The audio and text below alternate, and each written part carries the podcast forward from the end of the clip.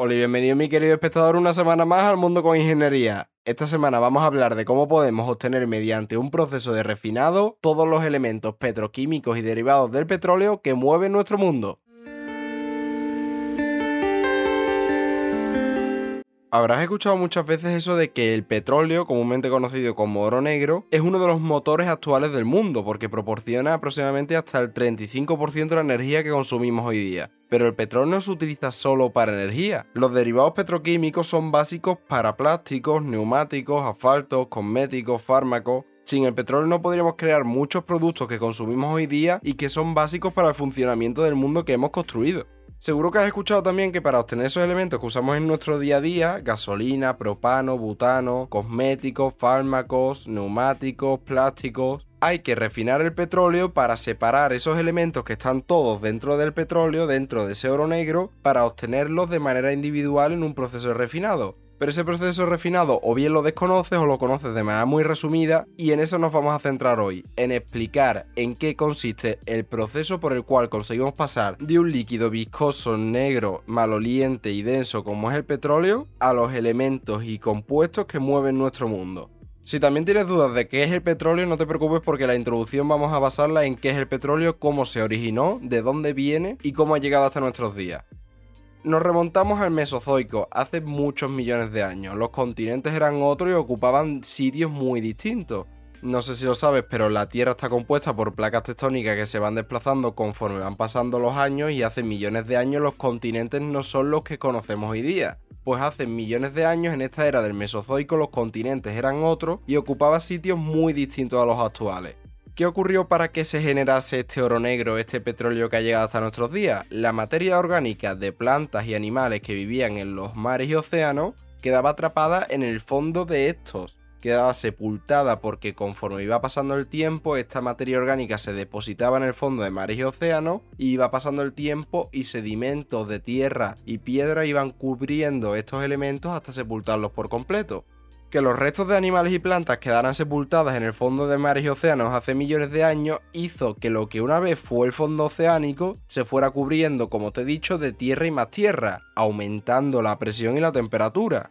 Esto hizo que las llamadas cocinas geológicas, como aumentó mucho la presión y aumentó mucho la temperatura, esta materia orgánica que un día formó parte de los animales y plantas que habitaban en el Mesozoico acabó convirtiéndose en lo que hoy día conocemos como el petróleo, que es una combinación de hidrocarburos que son compuestos formados por hidrógeno y carbono, que son los elementos que componen a los seres vivos. Algunas personas se suelen hacer la pregunta de, vale, pues entonces ya no se va a generar nunca más petróleo, ya no va a haber generación de petróleo nunca más. ¿Por qué no? Solo hace falta que se deposite materia orgánica de plantas y animales sobre el fondo de mares y océanos, que ésta quede sepultada y que la presión, la temperatura y el paso de los millones de años haga el resto del trabajo. Pero esto no puede tomarse como que el petróleo va a ser infinito y que los seres humanos vamos a poder tener petróleo para el resto de nuestra existencia. La generación de petróleo es un proceso muy largo y que tarda muchos millones de años nosotros el consumo que tenemos de petróleo ahora mismo acabará con todas las reservas que tenemos de petróleo en unos 100, 150 años y la generación actual de petróleo no es suficiente para abastecer el consumo que tiene la humanidad de este material. Pero esa duda siempre ha estado ahí, ¿no? De ya no se genera más petróleo, no, si se genera, lo que pasa es que tarda muchísimo en generarse.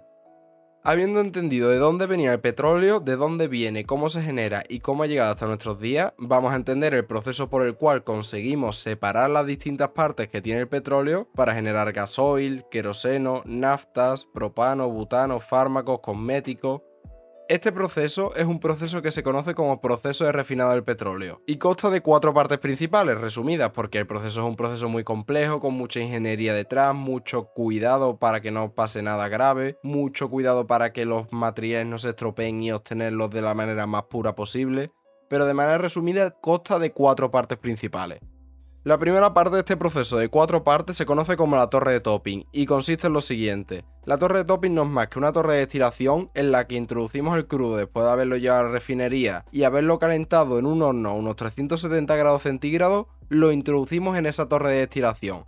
¿Qué ocurre? Al calentar el crudo a unos 370 grados centígrados, los distintos hidrocarburos por los que está compuesto el petróleo empiezan a evaporarse Al introducirlos en la torre de destilación, estos vapores de hidrocarburos empiezan a ascender dependiendo de la densidad que tenga cada compuesto por los que está formado el petróleo. Conforme va ascendiendo los distintos hidrocarburos en la torre de topping, la temperatura a la que está la torre va disminuyendo para favorecer la condensación de estos hidrocarburos.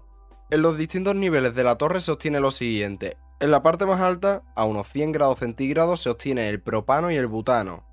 A unos 110 grados centígrados, justo en el nivel debajo del butano y propano, se obtienen las naftas, Debajo de las naftas se obtiene el queroseno, que es el fuel que mueve a los aviones, y debajo del queroseno se obtiene gasoil liviano, debajo de este gasoil pesado, y en la base de la torre quedan los residuos que no han podido evaporarse de los distintos hidrocarburos que forman el petróleo. Este proceso no acaba aquí porque tenemos un montón de residuos en la base de la torre que todavía puede ser aprovechado. ¿Qué se hace con estos residuos? Estos residuos se pasan a la unidad de vacío. En la unidad de vacío los residuos se separan obteniendo gasoil liviano y gasoil pesado, que no han podido separarse en la torre de refinación, en la torre de topping, y que se están separando en la unidad de vacío para evitar que se rompan molecularmente debido a que ya han sido previamente calentados en la torre de topping. No se separan con temperatura, se separan con ausencia de presión, se separan con vacío. Aparte del gasoil liviano y gasoil pesado que se obtienen en la unidad de vacío, se obtiene un residuo muy viscoso y pesado compuesto por cadenas muy largas de hidrocarburos. Un residuo que no se puede separar en la torre de vacío y que tampoco ha podido ser separado en la torre de topping. ¿Qué vamos a hacer con este residuo? ¿Lo vamos a tirar y no lo vamos a aprovechar? Pues para nada, del petróleo ya te voy avisando que se aprovecha casi todo, no se tira casi nada porque cuanto más consigamos aprovechar del petróleo, más dinero vamos a sacar, ¿no? Este residuo que está formado por cadenas de hidrocarburos muy largas y muy pesadas no se tira, se pasa a la tercera parte del proceso refinado que se conoce como unidad de craqueo térmico. Para separar estas cadenas de hidrocarburos tan largas y que no nos sirven en cadenas más cortas para generar otros compuestos que sí podamos utilizar, lo que hacemos es calentar este residuo que hemos obtenido en la unidad de vacío a unos 500 grados centígrados en un horno, cuando lo calentamos se rompen las cadenas y se generan componentes mucho más livianos, mucho menos pesados, y sostienen gases, nafta, gasoil liviano y gasoil pesado. Todos los elementos que hemos ido ya separando en las distintas tres partes que te he explicado del proceso de refinado ya son aprovechables, ya los podemos utilizar. Pero aún queda una última parte en la que el proceso de refinado mejora su eficiencia y se conoce como unidad de craqueo catalítico. ¿Qué se hace en esta última unidad? En la unidad de craqueo catalítico, el gasoil pesado obtenido en los distintos procesos anteriores que hemos hecho, en la torre de topping, en la unidad de vacío y en la unidad de craqueo térmico pasa a lo que se conoce como el TAME. ¿Qué se hace aquí?